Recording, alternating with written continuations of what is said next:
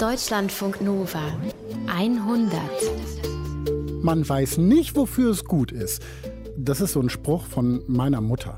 Sagt sie immer, wenn irgendwie jemandem was Blödes passiert ist, da hat wer einen Job nicht bekommen, den er unbedingt wollte, es wurde eine Wohnung gekündigt, es gab eine Trennung. Und dieser Spruch, der hat mich im Leben schon häufiger mal genervt. Wozu, denkt man dann, soll diese Scheiße denn gut sein? Ja, kann ich dir sagen, Paulus. Ich kenne nämlich diesen Spruch auch. Ich sag das auch, weil ich der Meinung bin, da ist was dran. Weil die gescheiterte Bewerbung ist vielleicht auf den ersten Blick niederschmetternd, kriegt aber im Nachhinein eine ganz andere Bedeutung, weil sie dich eben zwingt, einen neuen Weg zu gehen. Vielleicht einen völlig anderen Job zu suchen, der dann womöglich dein Leben verändert. Oder der dann besser ist als der Job, den du eigentlich haben wolltest. Genau. Und es sind eben manchmal die Umwege oder das Unerwartete, die ja ein Erlebnis so besonders machen.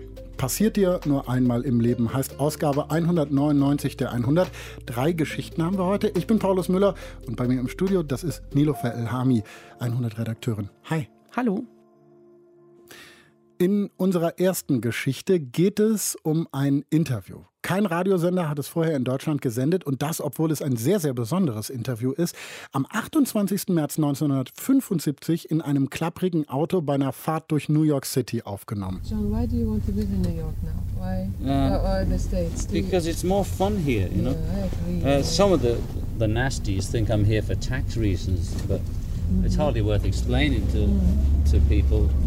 Warum möchtest du in New York leben, John? Fragt da eine junge Reporterin und genau, der Mann, der antwortet, ist kein geringerer als John Lennon. Äh, wissen wir, ne? Beatle zusammen mit Paul McCartney, George Harrison und Ringo Starr. Die Band hatte sich gerade aufgelöst und John Lennon, immer noch Megastar, lebte eben in New York. Und die Reporterin Frances Schönberger, damals 29 Jahre alt und sie war in den USA, weil sie dort für die Bravo Rockstars und Hollywood-Promis interviewt hat. Macht sie übrigens immer noch das mit den Star-Interviews, nicht unbedingt für die Bravo, aber sie spricht zum Beispiel mit Brad Pitt über seine Beziehungsprobleme mit Angelina Jolie und sie hat wirklich alle Promis interviewt, die man sich so vorstellen kann. Die ganz großen Stars aus dem Filmbusiness, aus dem Musikbusiness und, und, und. Trotzdem sagt sie, dieses Interview mit John Lennon vor 40 Jahren ist für sie immer noch der Höhepunkt ihres Reporterlebens. Es hätte eins von vielen Star-Interviews werden können, aber es war das Ding, was dir nur einmal passiert. Und vielleicht hat sie deswegen sich die Aufnahmen von damals nie angehört, auch nie jemandem dieses Interview vorgespielt, bis 100-Reporterin Kerstin Zilm sie drum gebeten hat. I don't know how that works. Ah, there we go. There we go. Whew. Whew. Oh yeah, yeah. Ich sitze da mit ihr in ihrem lichtdurchfluteten Wohnzimmer. Rechts schauen wir auf den Pool, vor uns liegt Los Angeles und links vom Parkplatz aus kann man das Hollywood-Zeichen sehen. Frances lebt hier schon eine Weile, sie ist 74 Jahre alt, hat sehr viel erlebt in Hollywood, ist noch super fit, weiß gekleidet, kurze Haare und inzwischen, da hat sie das Interview mit John Lennon auf CD brennen lassen. Und jetzt versucht sie, mit zitternden Fingern ein bisschen, ihren CD-Player in Gang zu bringen. Okay, jetzt muss man warten, oder? Es rollt. So far. Sie ist dabei nervös. Das merkt man auch daran, dass sie zwischen Englisch und Deutsch hin und her Oh, wechselt. stoppt. Was die Sache so schwierig für sie macht, ist, ähm, dass das das Top-Ereignis in ihrer Karriere ist, das sie jetzt anhören wird. Die Beatles sind ja nun die berühmteste Band auf der ganzen Welt. Und dann John Lennon als Mensch kennenzulernen, das war für mich das große Erlebnis. Nicht jetzt diese Berühmtheit, sondern diese Intimität und seine Offenheit. Und einfach diese Menschlichkeit, die da so rüberkam. Und darum hat sie das Interview eben auch nie angehört. Sie hat es sogar von jemand anders transkribieren lassen damals. Und jetzt hofft sie einfach nur, dass sie das Anhören irgendwie aushält. Never listened. Yeah, I never listened to it again. I Guess I will be able to handle it. Can you imagine? That's 40 years later, right? How I sounded. Let's see. Und dann drückt Francis auf Play und das Interview von damals, das läuft. Do you know what you're going to ask her? Well, I know what ramble? you see. I know, I know what I have been reading, and uh, the latest I know is that you are suing them. Yeah, John Lennon versus the US. it's great, isn't it? Ja, die Aufnahme, die ist ziemlich schlecht. Es ist eben 70er Jahre, ein Kassettenrekorder, mitten in New York im Verkehr mit runtergekurbelten Fenstern. Wenn man genau hinhört, dann versteht man aber auch, dass John Lennon gleich am Anfang fragt, ob Francis überhaupt weiß, was sie fragen will. Er hat nämlich keine Lust, nur zu schwafeln. Und na klar hat Francis Fragen. The prosecution lawyer, who is now left. Damals hatte er auch Probleme, weil er, glaube ich, mit Marihuana erwischt wurde. Also es war irgendwie äh, mit, mit dem Gesetz hatte er Konflikte und deswegen hatte er Schwierigkeiten in New York zu bleiben und damals zu emigrieren, die grüne Karte zu kriegen. Äh, und da haben sie ihn halt, die Politiker, ihn halt auch benutzt. Und Francis, die fragt, warum tun sie das? Why do you think uh, they, um, they still make it so difficult? Terry Southern. You know Terry Southern? Yeah. Well, he says it keeps all the conservatives happy that they're doing something about me Yeah. or, or me and what I represent. you know. Right, And it keeps the liberals happy Yes. that I'm not thrown out. Yeah. So everybody's happy but me. You know. Und Lennon sagt, sie wollen eben ein Zeichen setzen, dass man nicht einfach in die USA kommen kann, kiffen, Drogen nehmen, die Regierung kritisieren und dann auch noch bleiben. Francis fragt dann nach anderen britischen Stars, die keine Probleme mit der Einwanderungsbehörde haben. Elton John zum Beispiel und David Bowie. Yeah, Elton John's got a clean image for a yeah, kick-off. Uh, David's image, they probably haven't realized what it is yet. It takes them a bit of time for them to sink in what's going on, right? So Bowie, they probably just think is you know, something from the circus. And Ja, schon lustig. John Lennon antwortet da ganz locker. Elton John, der hat eben ein sauberes Image. Und David Bowie, da wissen sie noch nicht, was sie von ihm halten sollen. Da denken die Behörden wahrscheinlich, er kommt aus dem Zirkus. Und Francis und John Lennon, die reden wirklich über alles Mögliche, sogar über ihre Frisuren. Da hatte ich auch noch so eine Dauerwelle, so Lockenkopf, weil das damals ähm, in war. Und da haben wir auch über das gesprochen, weil der, der John Lennon hat gesagt, er hätte das auch zeitweise mal gemacht. So Dauerwellen und so ein Lockenkopf. Ja.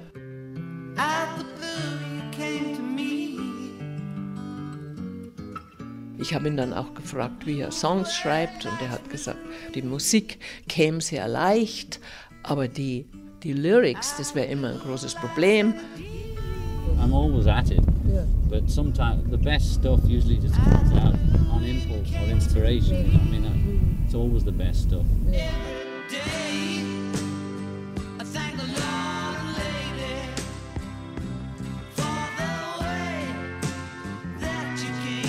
scribble it on a bit of paper, you know, and then leave it in a sort of pile. And then when it begins to get more interesting, I'll venture onto the typewriter and type it out. Yeah, it's usually about the third draft when I get to the typewriter. But the final version is never until I've recorded it. 'cause I always can change it. I always change a word or two the last minute.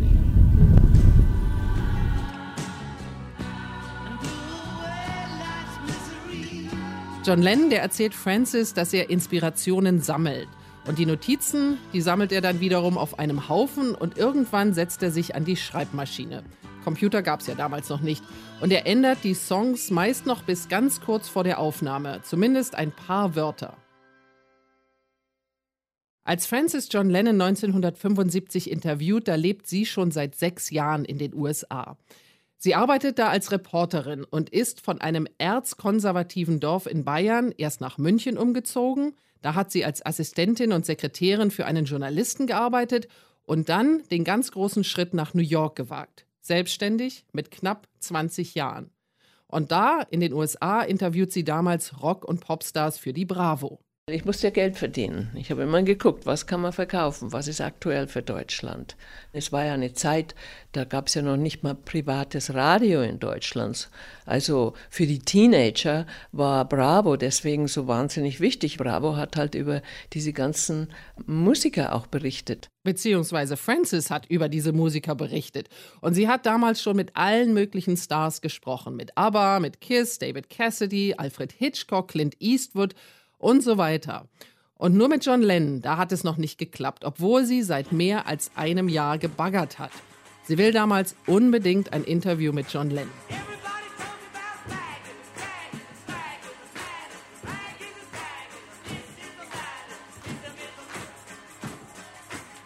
Jane Fonda und John Lennon waren meine Idole, weil sie auch was in der Welt verändert haben und die haben ihren Kopf hingehalten für irgendwelche guten Zwecke. Äh, er hat über Liebe gesungen, er hat halt über Frieden gesungen. Und dann hat mir halt auch imponiert, dass er jetzt plötzlich so ein berühmter Beatle in äh, New York allein durch die Straßen geht. Das hat mich fasziniert. Und das war ja auch fünf Jahre vorher noch völlig anders. Da gab es die Beatles noch und John Lennon und die Beatles, die konnten nirgendwo hingehen, ohne dass sie von Fans umzingelt wurden. Und als sie sich 1970 aufgelöst haben, da war das Top News überall auf der Welt. Und manche Fans, die haben sogar Yoko Ono, die Freundin von John Lennon, die haben ihr vorgeworfen, dass sie die Frau ist, die die Beatles zerstört hat. John Lennon, dem ist das alles egal. Er und Yoko Ono, die sind verliebt. Sie sind zusammen super kreativ und auch politisch aktiv. Zwischendurch hatten sie sich mal getrennt. Jetzt sind sie aber wieder zusammen. Er ist super gut drauf. Und genau zu dem Zeitpunkt ist Francis auch in New York. Und zwar für ein Interview mit Jane Fonda. Und in New York, da denkt sie wieder dran, dass sie John Lennon immer noch nicht interviewt hat. Und sie will es nochmal versuchen. Ich kannte den Fotografen, mit dem er viel gearbeitet hat, sehr gut. Und durch ihn kam ich dann irgendwie so ran. Ich wusste, wo ich hinschreibe. Und der John Lennon hat dann auch gesagt, also die muss es wirklich meinen, weil sie mich seit einem Jahr anbaggert. Der Fotograf, der heißt Bob Grün und der wohnt auch in New York. Und Bob Grün, der ruft am 28. März bei Francis im Hotel an. Der Fotograf hat gesagt, okay, er sagt, er macht's heute. Und es war halt gerade, glaube ich, eine Woche vor Ostern. Und zu der Zeit war John Lennon sehr glücklich, weil er wieder mit Yoko Ono war. Und er hat sich gerade einen neuen Anzug gekauft, hat er mir erzählt. Und er war wieder in New York und ähm, war gut drauf. Und Frances, die bucht nach diesem Anruf vom Fotografen sofort ein größeres Hotelzimmer. Eins, das einen Blick zum Central Park hat. Weil sie weiß, für die Bravo sind Bilder mindestens so wichtig wie ihr Text. Und sie denkt, dass sie vielleicht eine halbe Stunde mit John Lennon kriegt, packt aber natürlich sicherheitshalber Kassetten für mehr Zeit, für 90 Minuten ein, Ersatzbatterien und natürlich ihren Blog mit Fragen. Und dann klopft es an der Tür. Er kam ganz alleine, ohne Entourage, ohne Sicherheitstypen, ohne Publicity-Typen und hat gepfiffen, äh, gerade ein Song von Ringo Starr, das war ein Hit damals. Und Frances, die ist platt. Damit hat sie nicht gerechnet. Für mich war das schon uh, a bigger deal, war schon wow. John Lennon, Beatle, kommt zu mir aufs Hotelzimmer. Ich bin mit ihm alleine. Uff, da bleibt einem schon die Luft weg. Und dann kam er rein und dann hat er sich erstmal auf die Fensterbank gesetzt und beim Fenster rausgeguckt und hat ein bisschen Deutsch mit mir geredet. Und zwar war das meistens schmutziges Deutsch von der Zeit, als die Beatles waren ja insgesamt neun Monate in Hamburg auf der Reeperbahn. Und da hat er sich daran erinnert, weil ich Deutsche war. Ja, und die beiden, die setzen sich dann zusammen aufs Bett und reden miteinander. Und das Tonband, das läuft da noch nicht. Ich habe so getan, als wenn ich ganz locker wäre. hab so getan. Es war so, dass John Lennon mich schnell vergessen hat lassen, dass er John Lennon ist, sondern es war einfach ein toller, witziger Typ. Und wenig später kommt Bob Grün dazu, der Fotograf. Und der sagt dann, wir fahren raus aufs Land, in den Norden, nach Yonkers, zu einem Park. Und da will er Fotos von John Lennon machen. Frances, die freut sich natürlich, als sie das hört, denn sie weiß, das wird ein längerer Ausflug und sie wird viel mehr Zeit mit John Lennon haben, als sie gedacht hat. Und dann kriegt sie aber erstmal einen Schock, als sie das Auto von Bob Grün sieht. Das war so ein altes, verbeultes Auto und wahnsinnig schmutzig. Und ich saß mit John Lennon auf dem Hintersitz und dachte, oh Gott, ist das schmutzig, aber macht ja nichts draus, Franz, das ist ja nicht dein Auto. Und dann fing das Interview an. You know what you're to ask her? Well, I know what. Das war wunderbar. Einfach, dass wir so allein waren, die Intimität auch in diesem vergammelten Auto, nur er und ich. Und ich erinnere mich auch, dass er immer mein Tonband gecheckt hat. I'm just checking. Oh yeah, no. Hello, hello, hello. Because it's terrible saying it twice.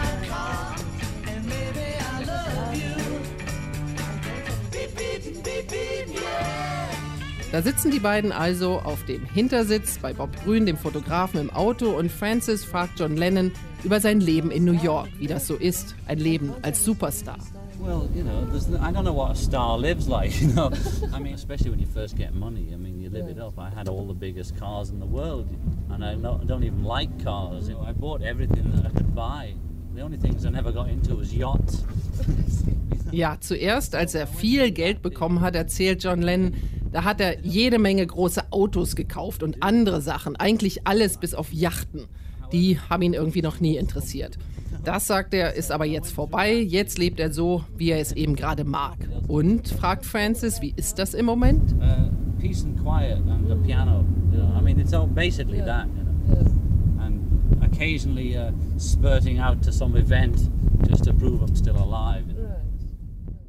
Ja, braucht gar nicht viel im Moment, John Lennon. Er hat's gerne ruhig inzwischen und sitzt einfach gerne am Klavier. Ausgehen, sagt er, das tut er eigentlich nur, um zu beweisen, dass er noch am Leben ist. Francis, die stoppt da mal die Aufnahme. What a soft little voice I had. I, I don't recognize my voice, but um, I feel comfortable listening to this young woman. But you feel like it's a young woman, not really you? No, it's a young woman uh, called Frances Schomburger.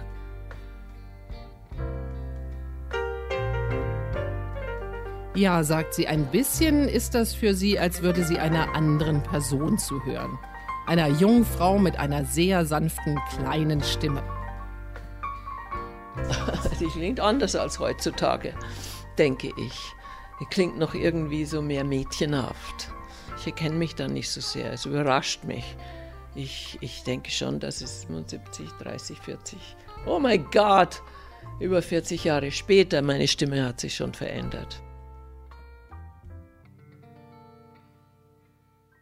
Ich bin zufrieden mit mir, dass ich nachgefragt habe und dass es einfach eine faire Unterhaltung war. Frances, die schaltet die CD jetzt wieder ein. Sie ist sogar neugierig geworden, wie es weitergeht. Und das nächste Thema im Interview, das ist die Phase von John Lennon in Los Angeles. Da hat er ein paar Monate gewohnt. Er hatte sich von Yoko Ono getrennt. Dann ist er eben wieder zurückgekommen. Die Trennung ist gescheitert, hat er mal in einem Interview gesagt. Und da fragt Frances nach. Can, can you explain that a little more to me? Well, it's a joke. They always say their marriage was a failure. You know, Right. all the I quotes like ours was the other way around. Our separation was a failure. Right. Und Frances, die nimmt einfach kein Blatt vor den Mund. Sie fragt John Lennon alles, was sie wirklich interessiert. Und dazu gehört, wie ist das eigentlich mit May Peng? Mit der hat John Lennon in Los Angeles zusammengelebt, als er von Yoko Ono getrennt war. Und jetzt ist sie aber die Sekretärin für ihn und Yoko Ono. Neither Yoko and I left each other for another person.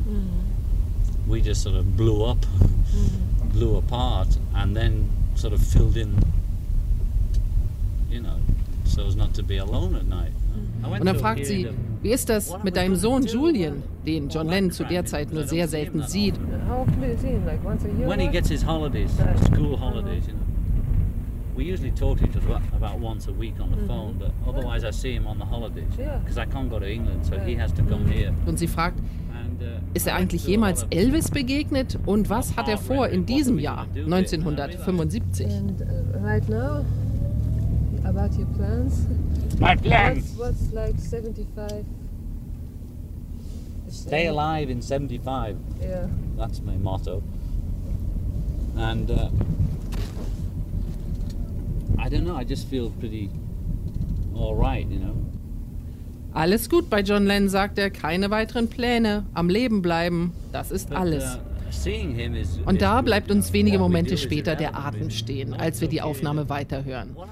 Da spricht John Lennon nämlich über das Gebäude in New York, in das er mit Yoko Ono eingezogen ist, weil sie sich dort sicherer fühlen als in dem Loft, wo sie vorher waren. Weil in dem Gebäude jetzt jemand am Eingang ist, an dem Verrückte oder Superfans einfach nicht vorbeikommen. Damals hassen nämlich manche Leute John Lennons Engagement für den Weltfrieden und manche möchten ihn sogar lieber tot als lebendig sehen. Aber da im Dakota Building, Ecke 72. Straße und Central Park West, Da fühlt er sich sicher mit Yoko. People can't get in and say, I'm Jesus from Toronto, you know, and all that. uh, which was happening in, in, the, in the other apartment, you know. You just couldn't go out the front door because there'd be something weird at the door. Ja, März 1975, da klingt das lustig, als Lennon sagt, Jesus aus Toronto kann da nicht einfach reinspazieren und in dem anderen Gebäude, da ist immer irgendwas Verrücktes an der Tür passiert. Aber dann genau bei diesem Gebäude, in das sie eingezogen sind, am Dakota, am Hintereingang, wird John Lennon erschossen. Am 8. Dezember 1980. Mark David Chapman, der Täter, der war mal ein fanatischer Beatles-Anhänger und hat besonders John Lennon sehr geliebt. Und dann ist er fanatischer Christ geworden und Lennon, der war für ihn auf einmal ein bigotter Verräter. Und Chapman, der hat am Hintereingang des Dakota auf Lennon gewartet an dem Tag, am 8. Dezember, hat sich wenige Stunden vorher sogar ein Album von ihm signieren lassen und als John Lennon und Yoko Ono dann um 23 Uhr von einer Studio-Session zurück nach Hause kommen, da schießt Chapman auf sein ehemaliges Idol. Fünfmal. Und 20 Minuten später ist John Lennon tot. Es hat mich schon getroffen, weil ich genau mich erinnert habe, wo Bob und ich ihn abgesetzt haben. Und genau hat dieser, dieser verrückte Typ da auf ihn gewartet. Bang, bang. Und bald nachdem John Lennon von seiner Wohnung im Dakota Building erzählt hat in dem Interview, da bricht die Aufnahme ab. Sie fängt aber ein paar Sekunden später wieder an, diesmal mit total anderen Hintergrundgeräuschen. Oh, can I have a BLT sandwich, please? Mayonnaise? No mayonnaise, please. What's that? What's, what's that? Bacon, lettuce, and tomatoes. I'll make that two of them, please. No To- on, mayonnaise. on toast, please. Yeah, white. Und was wir da hören, das ist Geschirrklappern und Stimmen in einem Restaurant. Und der Fotoshoot, der ist inzwischen gelaufen. Frances hat während des Fotoshoots nichts aufgenommen, aber jetzt schaltet sie den Kassettenrekorder wieder ein. Und da sitzt sie mit John Lennon in einem kleinen, spießigen Diner im Norden von Manhattan. Und sie bestellen Sandwiches mit Speck, Salat und Tomaten. Niemand schaut, niemand stört, niemand spricht den Superstar an. Und in dem Moment fragt Francis Lennon nach der Urschreitherapie von Arthur Janoff. Oh, the Janel thing, well, part of it was not to control yourself in any way, right? Ja, Urschreitherapie, das war damals in Hollywood so beliebt wie heute Yoga, Meditieren und der Grünkohl im Salat. Janel How long did you do that with Shannon? Six months. Six? You really did it six months? Und das Schreien und das Loslassen von allen Konventionen, das sollte dabei helfen, sich von traumatischen Erlebnissen der Kindheit zu befreien. I Scream could scream.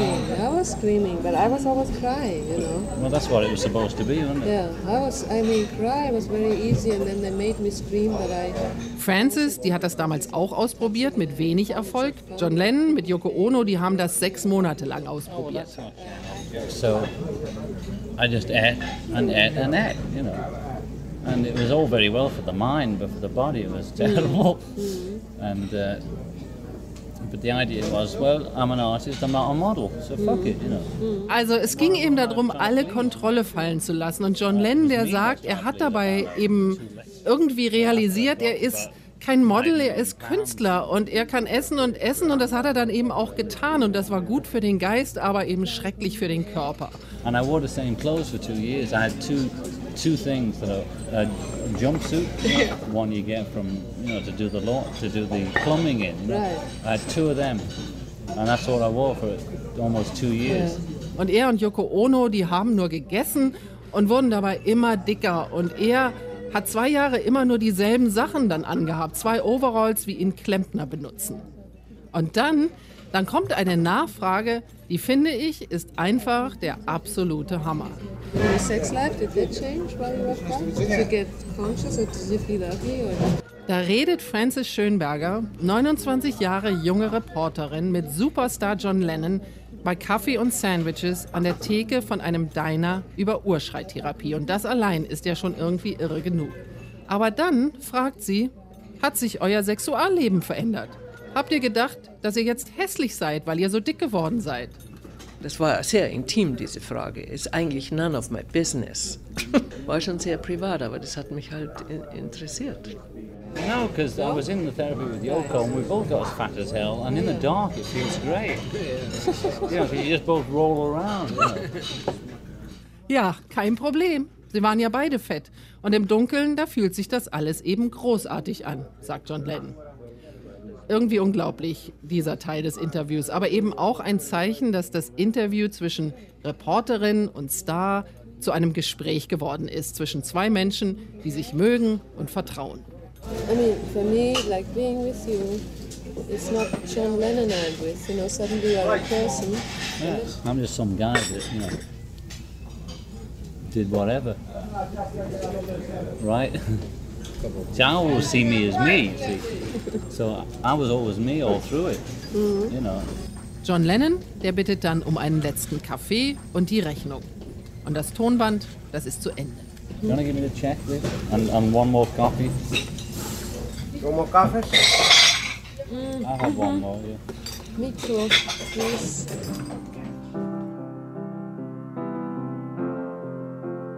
Und Frances Schönberger, die ist jetzt versöhnt mit dem, was sie gehört hat.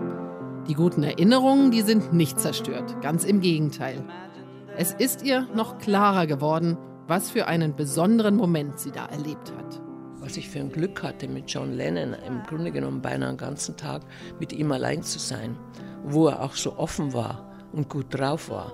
Und es war halt auf selten so ein gutes Interview für so lange, wo jemand, wo jemand, der so talentiert ist und so, so viel erlebt hat und so berühmt war und dann im Endeffekt so normal und so auf dem Boden stand, überhaupt nicht durchgedreht, so ehrlich.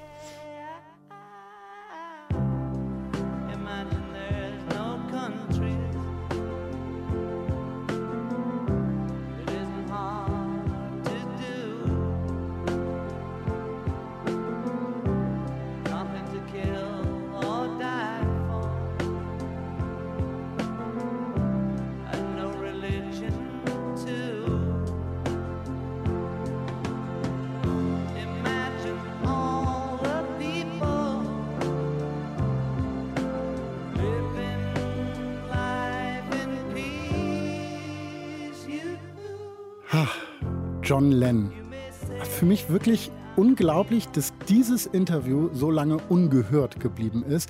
Ist ganz klein damals in der Bravo erschienen als Text, dann 1988 nochmal komplett abgedruckt worden in einem Magazin, aber gehört eben noch nicht. Kerstin Zilm hat mit Francis Schönberger gesprochen und das Interview angehört. Danke dafür. Heute geht es um Dinge, die dir nur einmal passieren im Leben. Sowas ist Kollegin Insa Backe passiert, wobei man eigentlich sagen muss, sie hat dafür gesorgt, dass jemandem etwas Schönes passiert.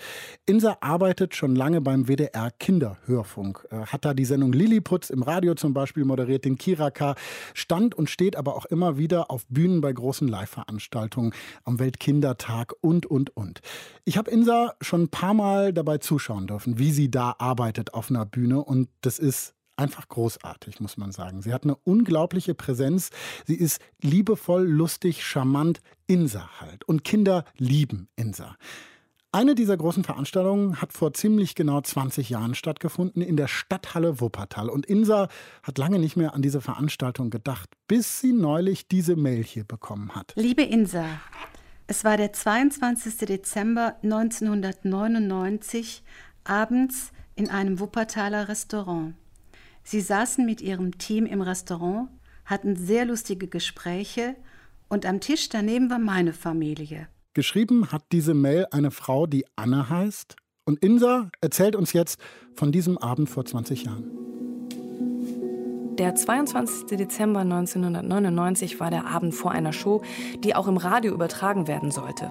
So eine Veranstaltung mit Musikern, mit Schauspielern und prominenten Gästen für Familien mit Kindern. Und so kurz vor Heiligabend war da natürlich alles herrlich weihnachtlich geprägt.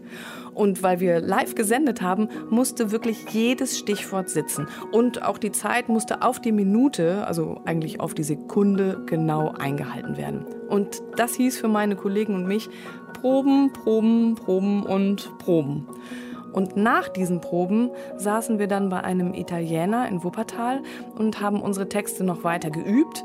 Und weil auch Piratendarsteller dabei waren, ging es dann an unserem Tisch phasenweise wirklich ziemlich laut und auch rabaukig zu. Es wurden derbe Scherze gerissen, es wurde sehr laut gelacht, es wurde gequatscht und gerumpelt.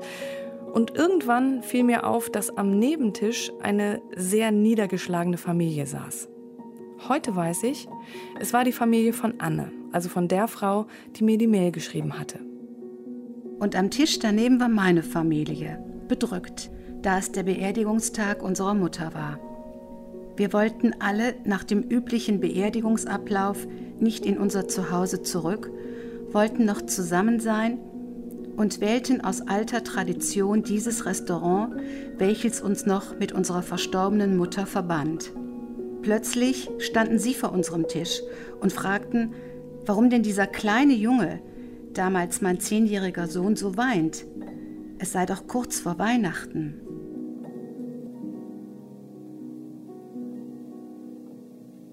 Ich hatte schon lange nicht mehr an diesen Abend gedacht, aber als ich diese Mail von der Anne gelesen habe, da konnte ich mich wieder erinnern an diese traurige Familie am Nebentisch.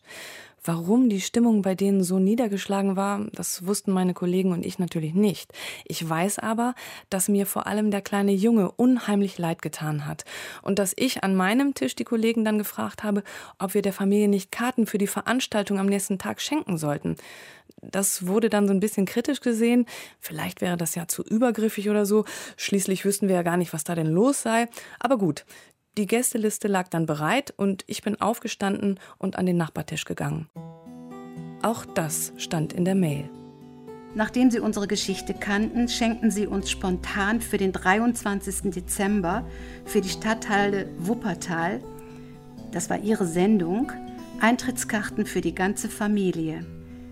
Diese Geste von ihnen, dieses Mitgefühl mit der Situation, das hat uns damals sehr viel Trost gespendet. Und das hat mich echt umgehauen. So eine Mail nach 20 Jahren. Ich war echt total gerührt und auch berührt. Damit hätte ich nie gerechnet. Ich habe mich total gefreut. Das habe ich Anne dann auch zurückgeschrieben. Kurz darauf haben wir uns verabredet. Anne, ihr Sohn Sven und ich. Der kleine Sven von damals, der ist jetzt 30 Jahre alt. Wir haben uns in Düsseldorf getroffen, fast genau 20 Jahre nach diesem legendären Abend. Anne hat erstmal erzählt, was damals passiert ist. Ja, das ist eben halt die ganze Geschichte gewesen. Und für uns war sie einfach so, so schlimm, weil unsere Mutter am 17. Dezember verstorben war und 22. Dezember, also kurz vor Weihnachten, war der einzige Termin, wo die Beerdigung stattfinden konnte. Es war aber gleichzeitig auch der Geburtstag meines Vaters, der aber schon Jahre vorher verstorben war. Und alles das äh, berührt einen schon mal sehr tief, weil nämlich dann auch so Sätze kommen wie, naja, nun hat er die Mutter jetzt oder seine Frau zu sich geholt. Und nachdem diese ganze Beerdigung vorbei war und wir zu Hause wieder als Familie zusammen waren, da war es so kalt und frostig und irgendwie, wir wollten nicht auseinandergehen. Es fehlte unsere Mutter. Und da kamen wir halt auf die Idee zu sagen, was haben wir eigentlich immer um diese Jahreszeit gemacht? Wir sind mit der Mutter immer in dieses Restaurant gegangen, so kurz vor Weihnachten. Ja, und irgendwie haben wir das dann ganz schnell übereinstimmend beschlossen, wir gehen dorthin. Von all dem wusste ich, äh, wussten wir alle am Probentisch natürlich nichts. Und das war ja auch noch gar nicht alles.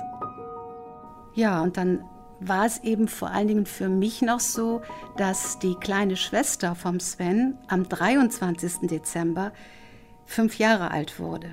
Und auch Weihnachten, der 24. Dezember, wurde immer für die ganze Familie und Verwandtschaft bei uns gefeiert. Und dann überlegt man sich, ja, was mache ich denn jetzt? Kann ich denn einen Tag später Kinder einladen? Das geht doch gar nicht. Man ist doch überhaupt gar nicht in dieser Stimmung. Und dann war der Sven ganz untröstlich, aber ich glaube, da kann der Sven jetzt was zu sagen. Er hat so geweint, er hat so seine Oma vermisst, die ja auch immer mit ihm Fußball gespielt hat und, und Geschichten vorgelesen hat. Und er spürte eben, obwohl er gerade erst zehn geworden war, er spürte schon diese Endgültigkeit, ja, diesen Verlust. Sven hört genau zu und nickt immer wieder zustimmend, während seine Mutter erzählt. Und er sagt dann selbst, dass er sehr viel von den traurigen Gefühlen lange Zeit verdrängt hat. Ja, ich finde das sehr schwierig, was dazu zu sagen, weil tatsächlich meine Erinnerung an, an diese Zeit ähm, sehr verschwommen ist, beziehungsweise das, was mir immer noch in Erinnerung geblieben ist, ist, dass du eben rübergekommen bist und ganz lieb und nett gefragt hast, warum denn der kleine Junge so, so viel weint. Und äh, uns diese Karten geschenkt hast und auch vom nächsten Tag, wie wir dann bei dieser Veranstaltung gewesen sind und du dann nochmal explizit erwähnt hattest, ähm, ich hoffe doch, dass ich dem kleinen Jungen, der gestern Abend so traurig gewesen ist, ein Lächeln irgendwie ins Gesicht zaubern konnte. Ich kannte den Namen des Jungen ja nicht. Ich wollte aber natürlich, dass er sich gemeint fühlt, dass er weiß, dass ich und auch alle anderen an meinem Tisch sich dann sehr gefreut haben, dass er mit seiner Familie da ist. Aber ich wollte ihm dabei natürlich auch nicht zu nahe treten.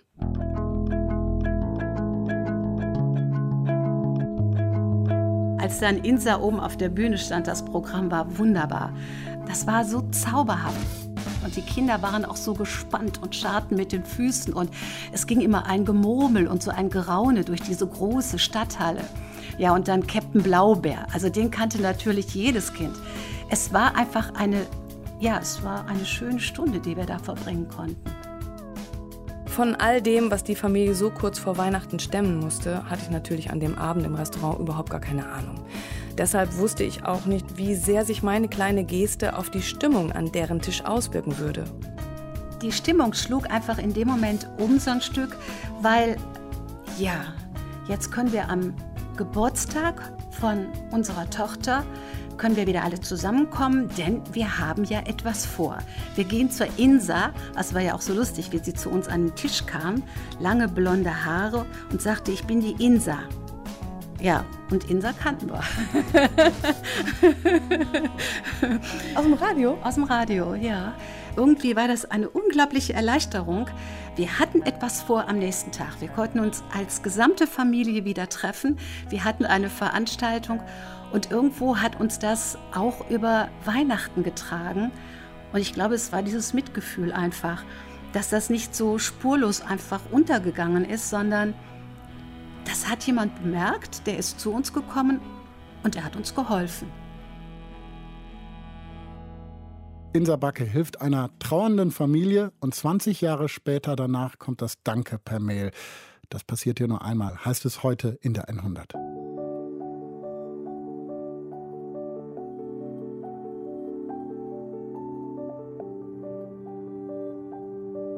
Es gibt ja Leute, die behaupten, dass wenn ein Schmetterling, weiß ich nicht, am Amazonas zum Beispiel mit den Flügeln schlägt, dann passiert irgendwo am anderen Ende der Welt etwas. Das ist natürlich Quatsch. Lässt sich nicht belegen, lässt sich aber auch nicht widerlegen. Ist sowas wie eine Urban Legend. Trotzdem, Matthias Weber hat sowas in der Art erlebt. Also ich kann dir mal zeigen, ich habe noch die Zeitung, die Originalzeitung von damals. Daniel Stender hat den Mann getroffen und erzählt uns seine Geschichte. Also das ist die japanische Zeitung, das war das, was es hier in Deutschland gab. Also was so an Ängsten hier waren, beziehungsweise auch das Thema Sperrung des Luftraums. Der Schmetterling, der im April 2010 das Leben von Matthias Weber auf den Kopf stellt, ist kein Schmetterling vom Amazonas. Es ist ein isländischer Vulkan. Eyjafjallajökull. Kannst du es nochmal sagen? Eyjafjallajökull.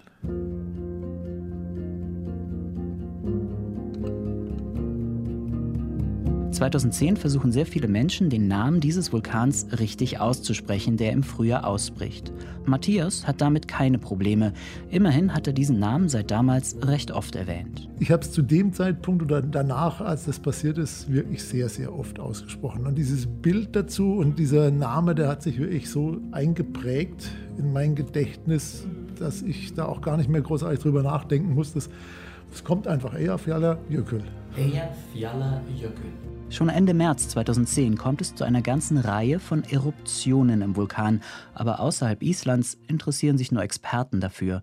Matthias schon gar nicht. Also mein Name ist Matthias Weber. Ich bin 58 Jahre alt, bin Familienvater und lebe in Baden-Baden und ich arbeite bei der Firma Bosch. Ich war damals auf Dienstreise in Japan.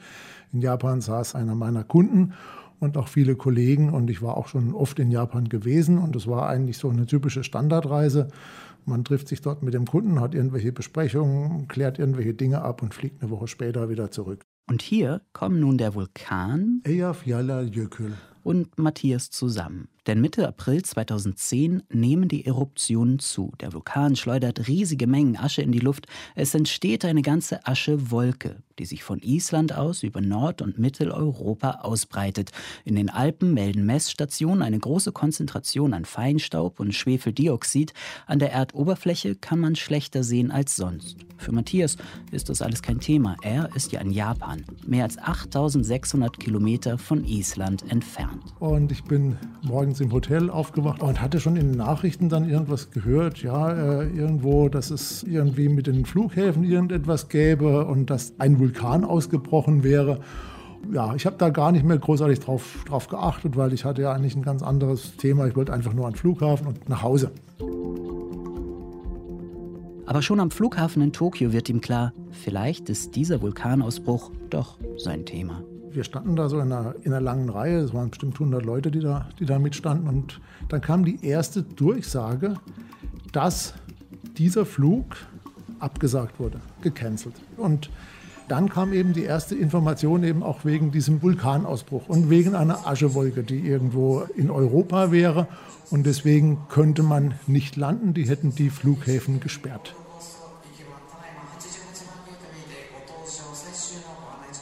Keine Fluglinie will damals das Risiko eingehen, durch die Aschewolke zu fliegen oder eben wegen ihr abzustürzen. In Europa bleiben daher zwischen dem 15. April und dem 21. April sehr viele Flughäfen gesperrt. In Nordeuropa sogar bis zum 23. April. Später heißt es, 10 Millionen Menschen sind davon betroffen. 100.000 Flüge fallen aus. Du hättest zwar starten können in, in Japan, aber ich hätte halt nicht landen können, weil Frankfurt war zu. Und alles andere außenrum genauso. München, Berlin, keine Ahnung wo, Düsseldorf oder auch London, war alles zu. Und Matthias? Der ist damals in Japan lost in translation. Kein Hotel, keine Japanischkenntnisse, keine Ahnung, wie er nach Hause kommen soll. Es ist natürlich wirklich nicht, nicht einfach. Du siehst an vielen Stellen Zeitungen oder irgendwelche äh, Fernsehbilder. Da kannst du dir vielleicht irgendwas überlegen. Von NHK, das ist der japanische äh, staatliche Fernsehsender, gibt es auch eine englische Variante davon, aber die läuft halt nicht überall. Also damals war das mit den Smartphones noch überhaupt nicht. Es gab keine Smartphones. Ich hatte ein Handy, das wirklich auch in Japan funktioniert hat. Das war auch eines der ersten Handys, die es damals gab. Und deswegen hatte ich auch da zumindest mal ein gutes Gefühl, dass ich mich verbinden kann mit irgendjemand. Immerhin ein Handy. Also telefoniert Matthias. Er versucht, eine Unterkunft zu bekommen. Nicht einfach. Schließlich gibt es viele gestrandete Touristen oder andere Europäer auf Dienstreise, die alle nach Hause wollen. Alle wollen weg aus Japan, genau wie Matthias. Zu Hause wartet auf ihn die Familie, die Arbeit. Ein Vulkanausbruch war einfach nicht vorgesehen. Japan ist wirklich am anderen Ende der Welt.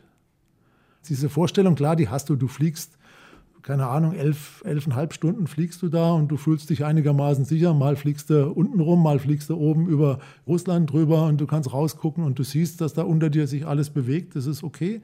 Und du kommst irgendwann sicher und wohlbehalten an. Man macht sich ja als Vielflieger dann auch nicht wirklich so viel Gedanken darüber. Das ist wie andere Leute Bus fahren. Aber auf einem Flughafen in Japan festzusitzen, ist für Matthias alles andere als eine Busfahrt. Vor allem, weil er zu diesem Zeitpunkt überhaupt keine Ahnung hat, wie er heimkommen soll oder auch nur wann. Ständig ändert sich die Situation. Es gibt viele Gerüchte, neue Flughäfen werden gesperrt. Es heißt, der Vulkan könnte den Luftverkehr in Europa für drei Monate lahmlegen. Auf einmal scheinen auch abwegige Routen denkbar, zum Beispiel per Schiff nach Russland und dann weiter mit der transsibirischen Eisenbahn. Matthias braucht mehr Information, mehr Überblick. Zum Glück hat er ja Kontakt zu seinem Büro in Deutschland und zu seiner Sekretärin. Und die hat dann auch wirklich eine Stunde, eineinhalb Stunden später angerufen und gesagt, pass auf, ich habe einen Flug für dich. Am Montag nach Istanbul. Das war das Einzige, was ich kriegen konnte auf dem europäischen Festland. Das war buchbar, das habe ich jetzt einfach mal gebucht. Das war mal der erste richtig gute Lichtblick. Okay. Und er hat einen Plan. Erstmal nach Istanbul und dann mit dem Auto weiter nach Deutschland. Aber warum ausgerechnet Istanbul? Die Aschewolke war, also die kam ja aus Island, wenn ich mich richtig entsinne, hat die sich ja über ganz Mitteleuropa in irgendeiner Form verteilt. Die war aber wohl anscheinend weiter westlich, also nicht eben Richtung Osten. Ich kann mich daran erinnern, die gute Frau Merkel war damals in Madrid und die musste mit dem Bus zurückfahren aus Madrid. Also deren Flieger flog auch nicht. Das europäische Festland Richtung Osten war noch am ehesten das, was befliegbar war. Langsam verändert sich die Einstellung, mit der Matthias die Situation betrachtet. Aus Orientierungslosigkeit wird Abenteuerlust. Und er ist auch nicht mehr allein. Im Hotel trifft er zwei Kollegen, Lutz und Peter. Die drei verbringen unerwartet ein Wochenende in Tokio. Das jetzt dann so als schicksalsbehaftete Auszeit zu werden, das kam mir in dem Augenblick definitiv nicht in den Sinn. Da war erstmal der Ärger und der Frust, dass du halt deinen Plan nicht umsetzen kannst. Als Projektleiter ist man immer mit einem Plan versehen und gibt es auch noch einen Plan B oder vielleicht sogar noch einen Plan C, aber keiner, der eben so endet. Seine Kollegen Lutz und Peter sind von der Istanbul-Idee begeistert. Die beiden buchen auch einen Flug, allerdings einen Tag später. Matthias fliegt also allein los nach Istanbul. Eine verrückte Sache. Am anderen Ende der Welt haben ein Kollege, den Matthias nicht so gut kennt, und dessen Sekretärin ihm eine Unterkunft, ein Taxi und noch viel mehr organisiert. Wie war denn das genau? Ja, 20.45 Uhr Landing in Istanbul. Wir sind abends angekommen und das hat sich dann schon mal sehr gut angefühlt. Und noch viel besser fühlte es sich dann, als ich dann durch die Ankunftshalle durchkam und ich schon die Leute sah mit den Schildern in der Hand. Und dann stand auch mein Name auf dem Schild. Und dann stand da jemand und der hat mich dann auch gleich ins Auto gesetzt und hat mich zu dem Hotel gefahren. Das Hotel war mitten in der Istanbuler Altstadt, direkt nebendran die Blaue Moschee, die äh, Hagia Sophia und alles. Also und der Hafen und ah, das hat sich erstmal richtig gut angefühlt. Für Matthias ist das das erste Mal in Istanbul. Ich muss ganz ehrlich sagen, ich hatte mir immer gewünscht, da mal hinzugehen, weil es eine super spannende Stadt fand. Also das hatte mich eigentlich schon immer interessiert. Von den vielen überraschenden Momenten dieser Reise sind der Tag und die Nacht, die Matthias allein in Istanbul verbringt, die schönsten. Ich habe in der Nacht wirklich nicht so arg toll geschlafen. Ich war auch relativ früh wach. Irgendwann fing nämlich der Imam an, das Morgengebet zu singen.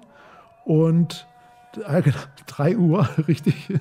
Keine Ahnung, warum die so früh da anfangen. A, hat es draußen ziemlich geregnet. Eigentlich hatte Matthias nur eine Geschäftsreise geplant und jetzt liegt er mitten in der Nacht in einem Hotelzimmer in einer unbekannten Stadt. Und dann dachte ich, okay, komm, aufstehen, rausgehen. Es regnet, okay.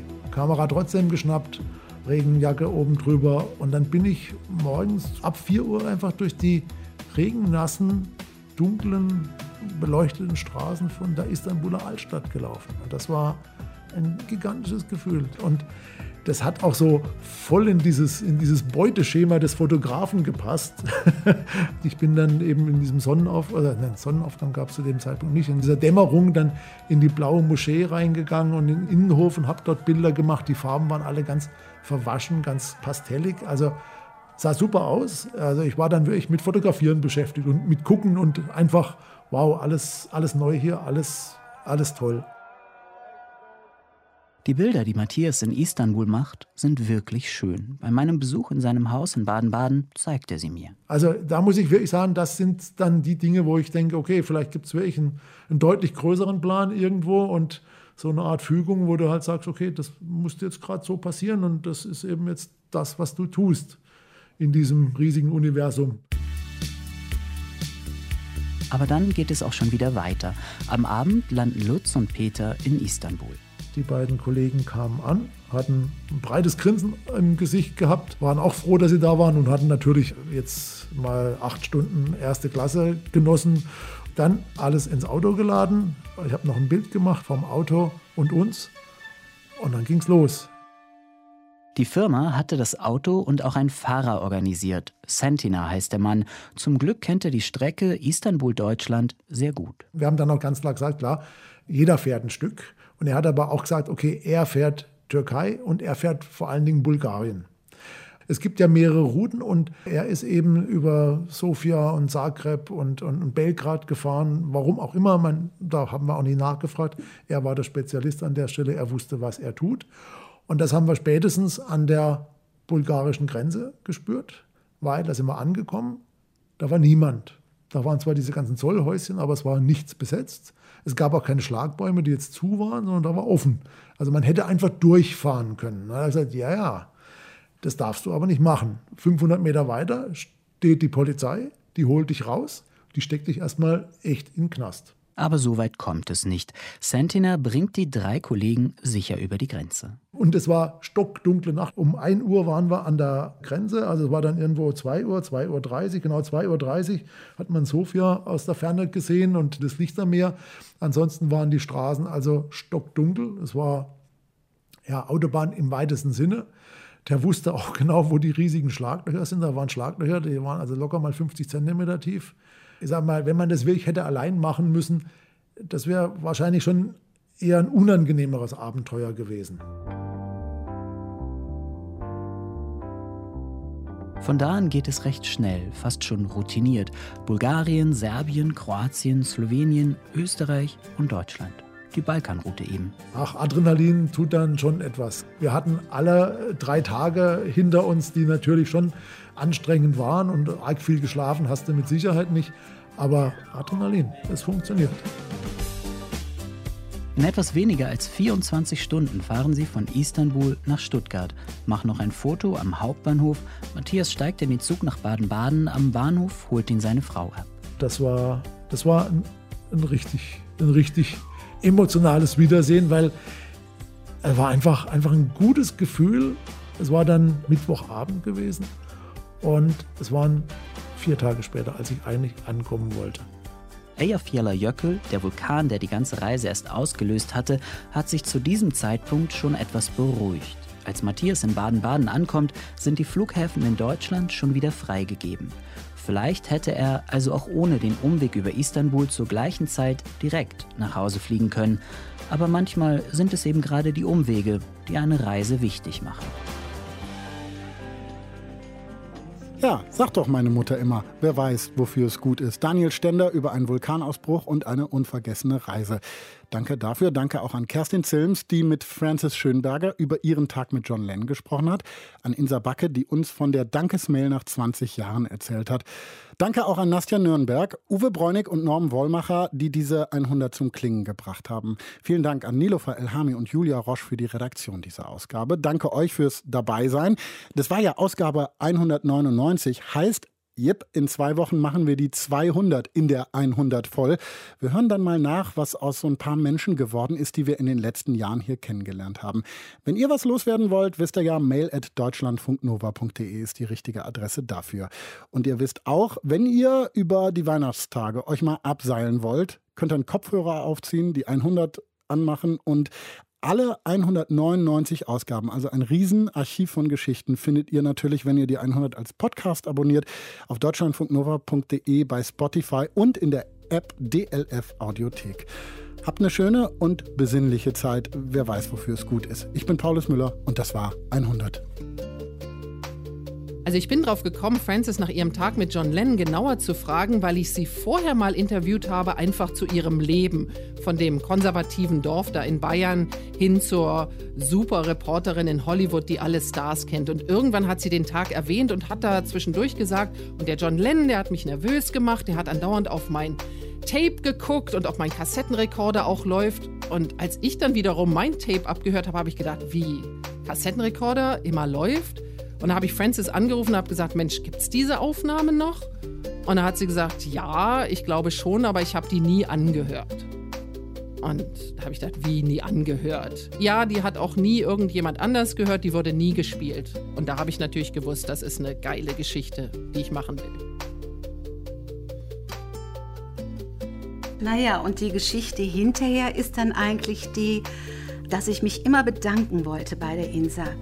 Und natürlich immer dann kurz vor Weihnachten, aber als Berufstätige und auch gleichzeitig mit Familie gibt es gerade vor Weihnachten immer so viel zu tun und man kommt nicht dazu. Aber ich hatte es immer im Hinterkopf. Irgendwann musst du mal sagen, dass es uns berührt hat damals. Ja. Mann, und wie mich das berührt hat. Diese ganze Mail nach 20 Jahren. Unglaublich. Im Grunde hat ja alles dagegen gesprochen, dass ich die bekomme. Ich meine, 20 Jahre später, wer setzt denn sich da noch hin und, und sagt, komm, ich schreibe die jetzt. Viele hätten gesagt, komm, jetzt ist auch egal. Aber nein, sie hat die geschrieben und sie hat mich damit total glücklich gemacht. Das muss ich echt genau so sagen. Denn der ganz letzte Satz in dieser Mail war der, dass die Familie immer wieder, jedes Jahr, seit 20 Jahren, an diesen Abend in, in dem italienischen Restaurant denkt, an das, was da passiert ist und an die Veranstaltung am nächsten Tag. Und dass sie sich dafür bedanken wollen, für, für diese 20 Jahre mit diesen Gedanken. Und ich finde das so toll und ich freue mich einfach wahnsinnig darüber. Ja. Also für die Geschichte von Matthias Weber, wie er durch den Vulkanausbruch, diesen isländischen Vulkan, den ich immer noch nicht so richtig beschreiben kann, beziehungsweise dessen Namen ich nicht so richtig nennen kann. Ich habe für diese Geschichte Matthias Weber in seinem Haus in Baden-Baden besucht und von außen ist es eigentlich ein ganz normales Haus, aber wenn man reinkommt, ähm, da gibt es echt sehr, sehr viele japanische Details. Ich hatte japanische Pantoffeln an, es hing an der Wand so ein japanischer Gong. Wir haben auch japanischen Tee getrunken und das war das, was mich eigentlich am allermeisten überrascht hat, nachdem er diesen ganzen Umweg gemacht hat mit Japan und das alles irgendwie recht kompliziert war, dass er am Ende dann doch eigentlich eine sehr, sehr enge Beziehung zu dem Land hat und er dieses Land tatsächlich wirklich liebt. Das hat mich wirklich überrascht. Deutschlandfunk Nova 100. Jeden Sonntag um 16 Uhr. Mehr auf deutschlandfunknova.de.